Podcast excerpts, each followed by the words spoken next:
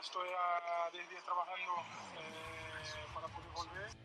En unas semanas el equipo ha encaminado una, una, racha muy positiva, muy buena, donde anímicamente cuando acumulas victorias y vas a, a, enfrentarte a partidos importantes como el del miércoles, pues siempre, siempre es bueno. Es un gran equipo y sabíamos que, que el partido, partido iba a ser así porque eh, el resultado de la, de la ida no, no dice nada, ¿no? Sí, bueno, lo vuelvo a reiterar, tenemos que tratar de que no nos pase, ¿no? De, de que nos tengan que meter un gol para, para sacar lo mejor de nosotros y, y demostrar lo, lo, que somos como equipo. En zona mixta. Hola amigos, bienvenidos una semana más a este podcast en zona mixta, esta vez unos días antes de lo que salimos habitualmente, porque tenemos una edición especial de la liguilla del torneo Guardianes 2020 de la Liga MX. Para hablar al respecto, yo soy Oscar García y me acompañan como cada semana Ana Arenas y Bernardo Mesa. ¿Qué te parece este programa especial de liguilla, Ana? Hola, ¿qué tal chicos? Pues muy interesante, ¿no? Justo, pues la liguilla empieza, bueno, los partidos comienzan el miércoles, entonces pues es una propuesta para que pues más o menos vayan viendo pues cómo se van a ir dando estos juegos y pues esa es la idea como de estar con ustedes un poquito antes. Vemos que los partidos de repechaje pues fueron bastante interesantes. No sé tú qué piensas, Bernardo, ¿cuál fue el que más te llamó la atención? Hola Ana, hola Oscar, espero ustedes estén muy bien, yo estoy contento de grabar otro programa más y adelantado, ¿por qué no? Fueron juegos un poco extraños, yo daba asegurado que el Santos iba a golear al Pachuca y terminó siendo completamente al revés. El Pachuca terminó goleando al Santos, un partido infumable entre las Chivas y el Necaxa, en donde las Chivas tuvieron para golear, metieron un gol y se echaron para atrás. Tigres jugando a los Tigres, igual un partido infumable que al final Toluca, por una decisión arbitral un poco dudosa, una posible mano de Carlos Salcedo, que el árbitro no apreció como mano, sino como movimiento natural, y el partido que a mi punto de vista fue el que sorprendió más, el que nadie esperaba el resultado. Puebla iba perdiendo 2-0 contra Monterrey, logra empatar en el último minuto con gol de Ormeño que se come completamente Hugo González, que la semana pasada lo llené de halagos y ahora lo que hace y en penales termina ganando el Puebla y me quedo con la imagen de Viconis, ¿no, Oscar?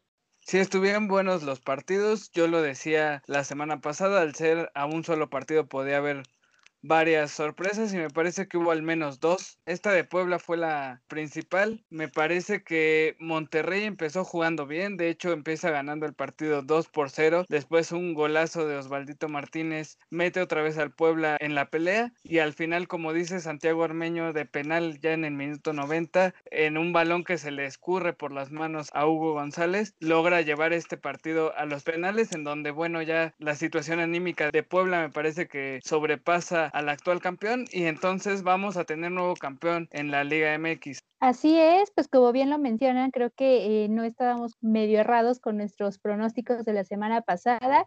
Sí, justamente es este partido de Puebla en donde pues se definen penales, creo que eso le puso un poquito de sabor a este repechaje y pues bueno, ya de cara ya tenemos pues cuáles son las fechas y horarios para los siguientes partidos, pues para la liguilla, pues ahí esperamos que pues ocurra algo, pues ese espectáculo que nos gusta ver en el fútbol, ¿no?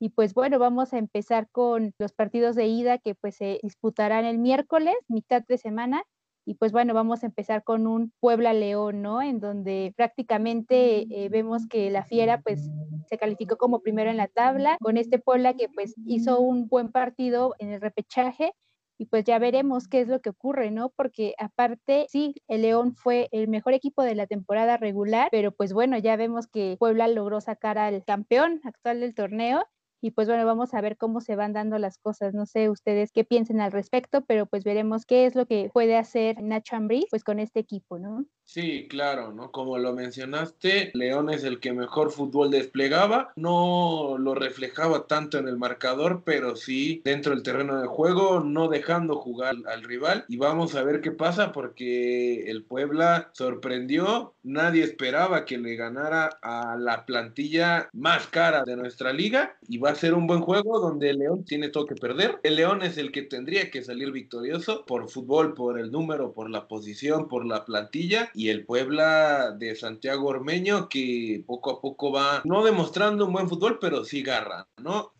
Sí, a mí me parece que son cuatro partidos muy interesantes ya los que nos deja la liguilla. Este para empezar es muy bueno. El Puebla viene de eliminar, como ya lo dijeron, al actual campeón, actual campeón además de la Copa MX. Entonces me parece que tiene todo el ánimo a tope para enfrentar nada más y nada menos que al líder del torneo, ¿no? Puebla que se mete como doceavo gracias a este repechaje en el nuevo formato y vamos a ver si los equipos que salen del repechaje llegan con mayor fuerza que los equipos que tuvieron casi dos semanas de descanso. Es algo que pasaba cuando había repechaje anteriormente, entonces me parece que el Puebla empezando en su casa puede sacar un buen resultado que le permita manejar de mejor manera la vuelta.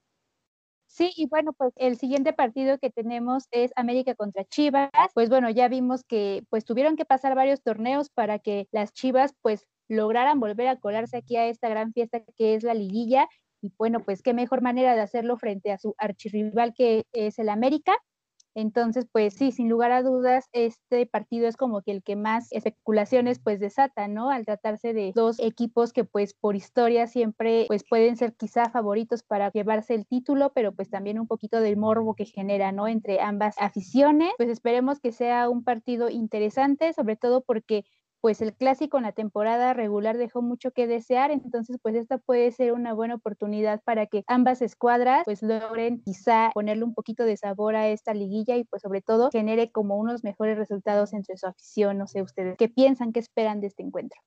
Sí, no, como lo mencionaste ahorita en el partido de jornada normal entre el América y las Chivas, un partido horroroso que metió gol el América y, se acabó el juego. Parece que fue un partido de Foot 7 que duró media hora nada más. Creo que las Chivas vienen en muchísimo mejor momento anímico y futbolístico que el equipo de la capital, que el América, que para la gente que no sepa, probablemente puede que haya gente en el partido de ida eh, entre Chivas y América en el estadio Akron, lo cual se me hace ilógico, no debería ocurrir por la pandemia que estamos viviendo actualmente. Mucha gente se preguntará que por qué lo hacen en Europa, porque Europa sabe manejar mejor este tipo de cosas y están en una situación un poco mejor que nosotros, pero ojalá sea un buen juego.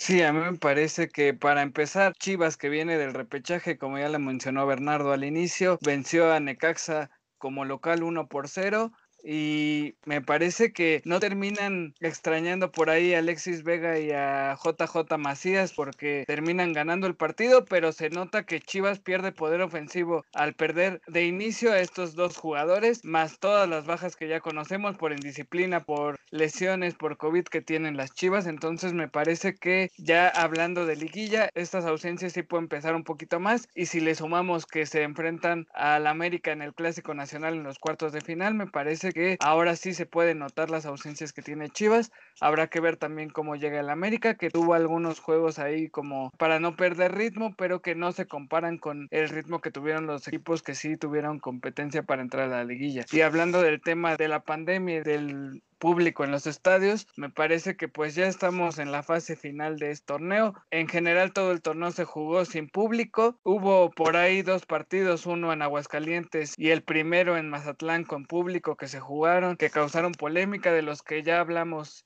en algún capítulo anterior también. Y bueno, me parece que dejando de lado si es correcto o no, el hecho de que haya poco o mucho público dentro de las gradas del Estadio Akron, sí pueden jugar a favor de las Chivas ahí.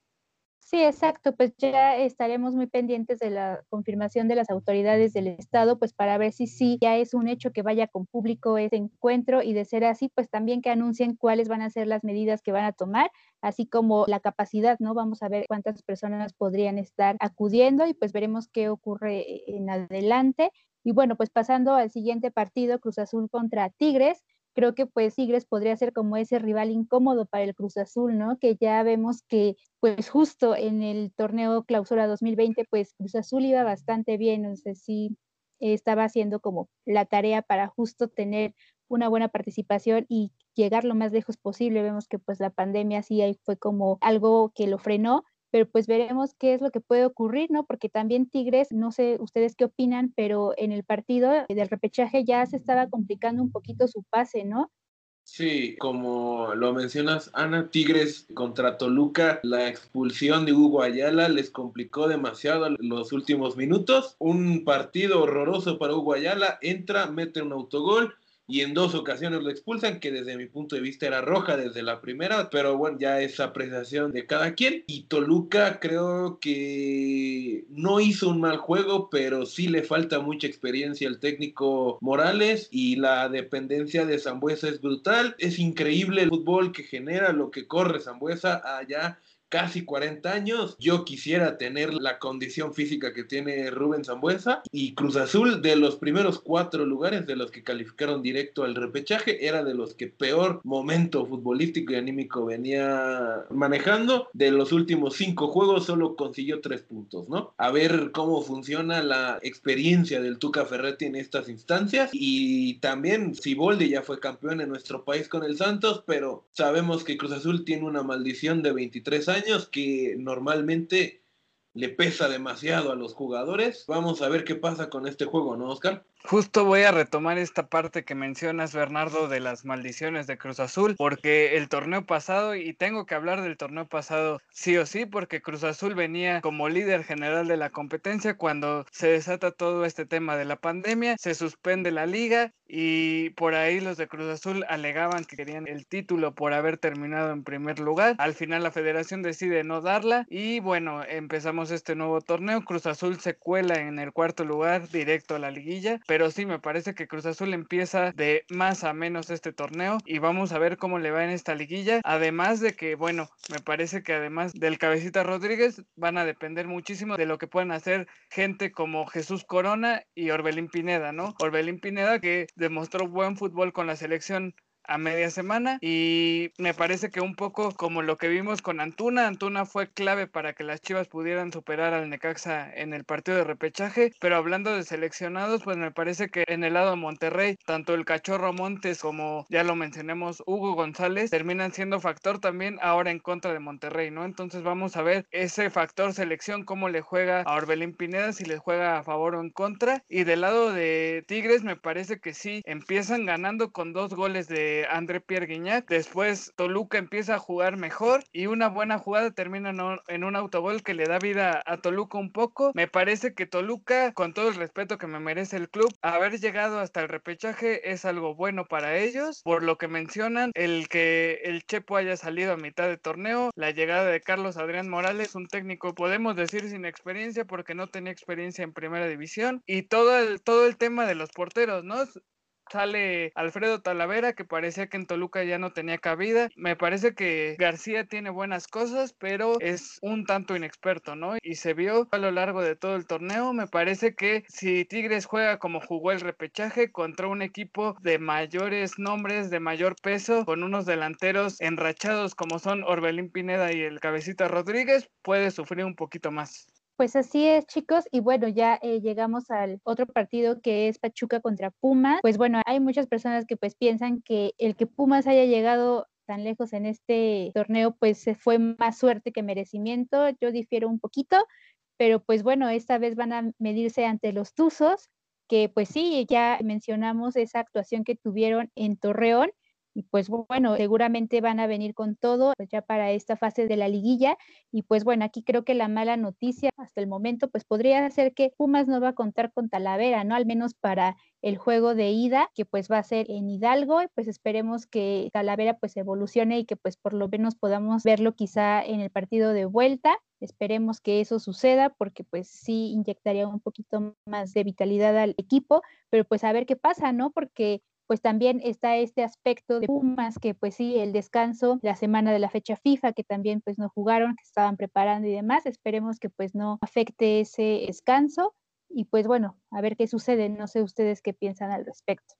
El partido de Pachuca contra Pumas creo que va a ser un partido muy cerrado. El partido en jornada regular se vio mejor al Pachuca. Ese día salió muy bien, muy bien anímicamente y, con una calidad tremenda Alfredo Talavera todos recordamos cómo le cantó el penal a Víctor Dávila y, se lo atajó brutal. Y la siguiente jugada también hace una tajada espectacular con unos reflejos de, un portero de 20 años cuando ya va a cumplir 40. Hay que recordar que Pumas y Pachuca se han enfrentado tres veces en liguilla, dos en cuartos de final y una en final. Los dos de cuartos de final salió avante el equipo de Hidalgo y en 2009 Pumas le quitaron ese título en su estadio al equipo donde estaba Calero, donde estaba el Chaco, donde había jugadores con una calidad tremenda en ese entonces. Lo que comentabas de suerte, yo tampoco estoy de acuerdo con que Pumas haya quedado en segundo lugar por suerte. Los equipos más complicados, los más fuertes del torneo, no se perdió con ninguno más que con León. León es punto de aparte en este torneo.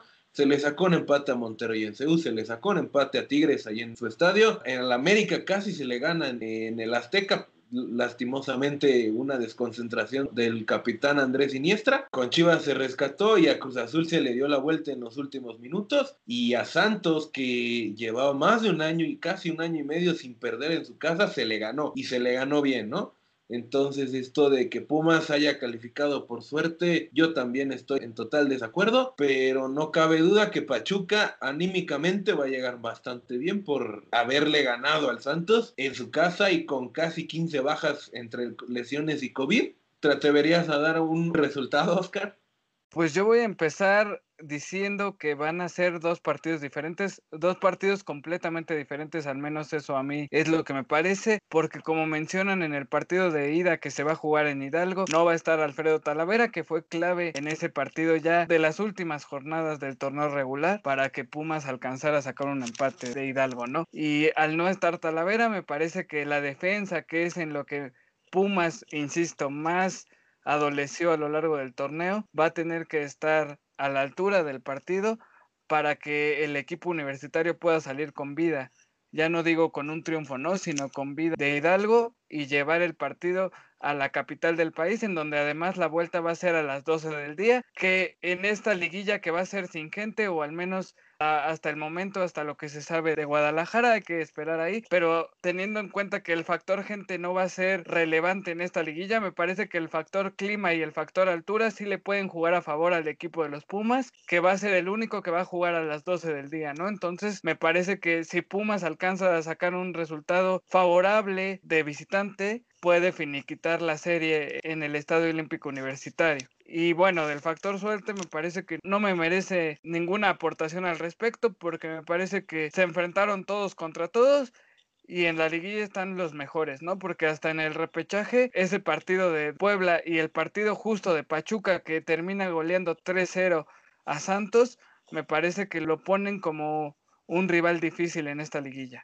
Sí, así es. Y pues bueno, pues hay que ver qué es lo que sucede. Se atreven igual a dar como los resultados, de, al menos de la primera fecha del miércoles. Yo creo que de los juegos del miércoles, que es en, en Puebla y en Guadalajara, creo que va a salir victorioso el León. El marcador, no sé, a lo mejor un 2-0 por ahí y el clásico nacional. Creo que por ser en Guadalajara, por lo menos en el de ida, ganaría las Chivas por la mínima. Yo creo que Tigres se podría alzar con la victoria y me podría aventurar a decir que yo creo que Tigres podría eliminar al Cruz Azul. Y en el estadio del Pachuca, yo creo que un empate sería algo pues normal dentro de lo posible. Sí, yo creo que en el primer partido me aventuro a decir que el Puebla, que ya me parece que nos está llenando el ojo a varios, va a lograr sacar una ventaja al menos de un gol, no sé si 1-0, 2-1 sobre León en el partido de ida, ¿no? Ya la vuelta puede ser totalmente diferente, pero me parece que en la ida Puebla sí puede sacar ventaja. En el clásico me voy con un empate, ojalá sea con goles para que sea vistoso, pero creo que empatan. Me parece que Tigres y Cruz Azul en la ida también pueden empatar, por lo visto de Tigres en el repechaje y por lo visto de Cruz Azul a lo largo del torneo. Y en el Pachuca Pumas, pues también un empate con goles sería algo bueno. Sí, pues muy bien. Yo para el Puebla León creo que puede sacar una ventaja el León eh, mínima. Yo me voy un 1-0, no creo que se hagan mucho daño. Para el Guadalajara América sí creo que, pues tal vez si sí acceden las autoridades a que se juegue con público, pues sí podría ser un factor importante. Yo creo que se van a quedar como con un empate 2 a 2 y ya digamos que todo se definiría en el partido de vuelta. para Tigres Cruz Azul me gustaría, pues sí, un empate, a ver qué sucede, aunque sí, sinceramente también vemos que el Tuca Ferretti tiene mucha experiencia en ganar justamente estos torneos que se dan en diciembre. Y bueno, pues para el Pachuca Pumas espero un empate uno a uno. Sí, pues a ver qué pasa con estos partidos y se atreverían a decir quién pasa ya directo a las semifinales.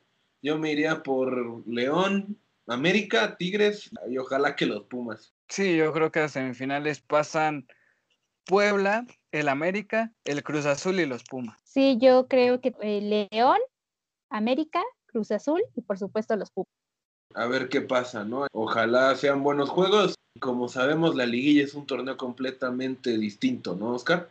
Sí, eso que mencionas es muy importante. Además de que vuelvo a repetir, me parece que el parón de dos semanas y el repechaje van a hacer que sea una liguilla diferente a la que nos tiene acostumbrados. Pero bueno, lo más importante para todos los amantes del fútbol me parece que es que sean partidos entretenidos, que en el papel deben de serlo porque si acaso el que pareciera más disparejo, que es el Puebla León, el Puebla me parece que ya nos demostró que no hay que subestimarlo ni mucho menos, entonces ojalá León haya tomado nota de lo que le pasó al actual campeón. Y nada, o sea, a ver, a ver qué pasa, me parece también interesante el duelo ese que se va a dar entre André Pierre Guignac y Cabecita Rodríguez, que si me preguntan, me parece que el delantero cementero llega en mejor forma y en mejor estado anímico y futbolístico que el delantero francés. Híjole, pues ahí yo creo que sí, sí podría ser eso que mencionas, que llegue como que con mejor ritmo, pero pues bueno, también es Guiñac y tampoco es como que pues no vaya a hacer nada, entonces pues veremos qué funciona, qué sale de esa dupla rival y pues sí, a ver qué, nos depara esta liguilla que a mí en lo personal pues sí me tiene bastante emocionada. Sí, como mencionan, el duelo entre André Pierre Guignac y Jonathan Rodríguez va a ser muy bueno porque ambos estaban peleando hasta la última jornada del campeonato de goleo, en donde se lo llevó el uruguayo. Creo que por mejor, aunque esté en mejor momento Jonathan Rodríguez que el francés, creo que Guiñac es muchísimo mejor jugador que el delantero de la máquina y creo que el factor Guiñac es muchísimo más importante que el factor Jonathan Rodríguez. Bueno amigos, pues ya saben, miércoles, jueves, sábado y domingo tenemos fútbol, tenemos liguilla y estamos en busca de un nuevo campeón para este fútbol mexicano. Esto fue Zona Mixta, edición especial de liguilla, nuestra octava emisión y nos vemos y nos escuchamos la próxima semana. Adiós amigos. Bye.